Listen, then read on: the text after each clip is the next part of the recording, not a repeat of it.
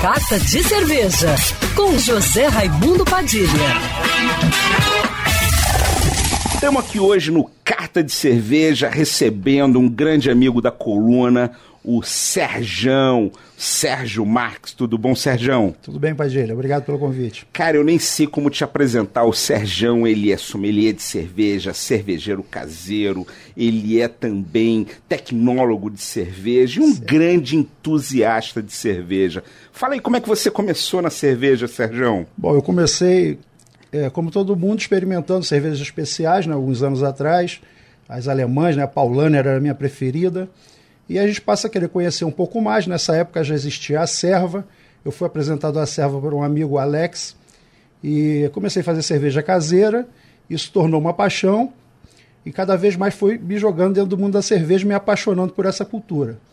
Aí um pouco mais à frente eu conheci um outro movimento muito grande, que é o movimento das confrarias, que tem aí quando grandes idealizadores o Rodrigo Barufaldi e o Ricardo é, e eles me apresentaram esse movimento e a gente fundou a Confraria de Cervejeiros Caseiros de Niterói, a CCN. E aí então eu me, acabei me aprofundando mais ainda, depois assumi diretorias na Serva e assim me jogando, difundindo a cultura cervejeira. É interessante falar sobre Niterói, né? Você que é de Niterói.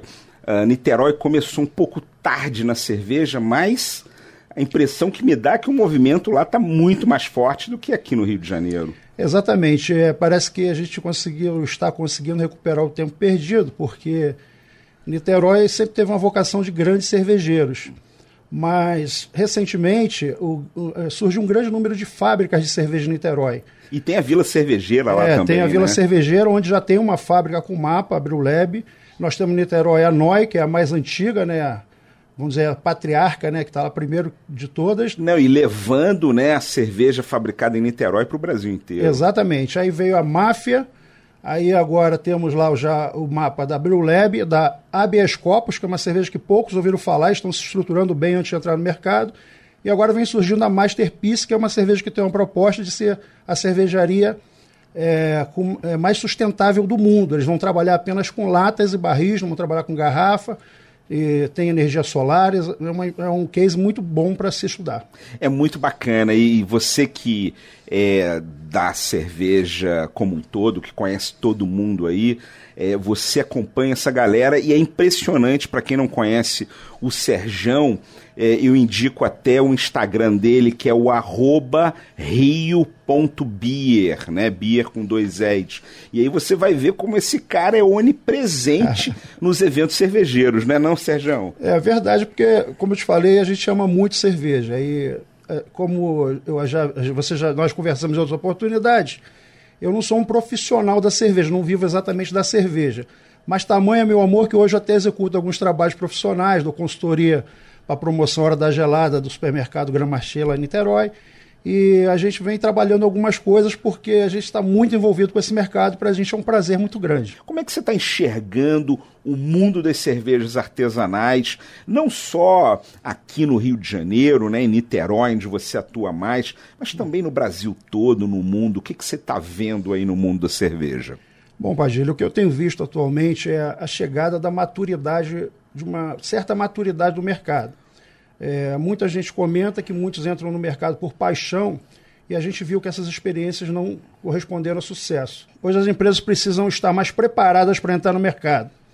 E com isso, é, eu acredito que existe esse amadurecimento. É, as cervejarias hoje elas estão conseguindo sobreviver a uma crise terrível e isso aí é uma prova de que o mercado está pronto para ser consolidado. Eu acredito com o crescimento da economia, as cervejarias vão demonstrar e conseguir expandir as suas distribuições e se colocarem melhor no mercado. Uma coisa interessante do que você falou sobre né, amadorismo, paixão, etc., uh, eh, não dá para ser também só uma coisa, não dá para você apenas chegar com investimento e não ter nenhum paixão, nenhuma paixão pela cerveja, e também não dá para você chegar só com paixão sem ter um preparo. Né? Eu acredito que o ideal é um mix disso aí.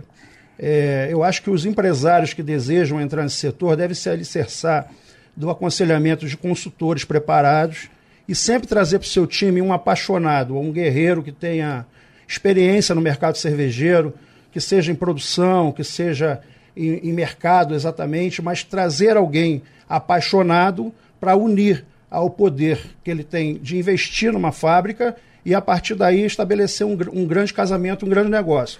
Porque as pessoas não querem só beber cerveja, né? As pessoas querem a história que aquela cervejaria tem para oferecer, né? E Niterói está cheio disso. Exatamente. É, Niterói a gente tem conseguido construir essas histórias, nós temos, estamos lá há muito tempo, então nós conhecemos as histórias da fábrica e, e o público anseia por conhecer isso.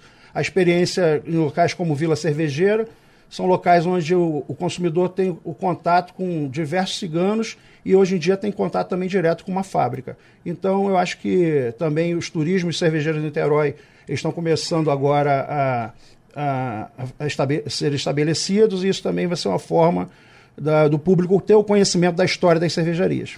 É muito bacana. A gente tem aqui, por exemplo, na Zona Sul ou, na Zona Norte, enfim, eu não conheço nenhum outro lugar que tenha uma vila cervejeira como, como Niterói. O ouvinte que não conhece, eu, eu sugiro conhecer a Vila Cervejeira. É um local onde tem seis cervejarias residentes numa área só, onde você pode ir lá beber todos os rótulos de todas as cervejarias, ter contato com os cervejeiros. Isso é muito bom para a cultura cervejeira. Sem dúvida. É, e além disso, as cervejarias, é, as plantas locais, todas elas possuem bares da fábrica, algumas com música, outras com, com cardápio variado, outras com restaurante. Então, além de conhecer, ter essa experiência na vila, vamos dizer, o turista da cidade do Rio de Janeiro ou de outras cidades aqui do estado que queiram conhecer a cena cervejeira de Niterói, podem conhecer a vila, que tem eventos esporádicos, e pode conhecer as, as plantas cervejeiras e consumir o produto na própria, própria, fábrica. Essa é uma grande dica aí do Serjão, né?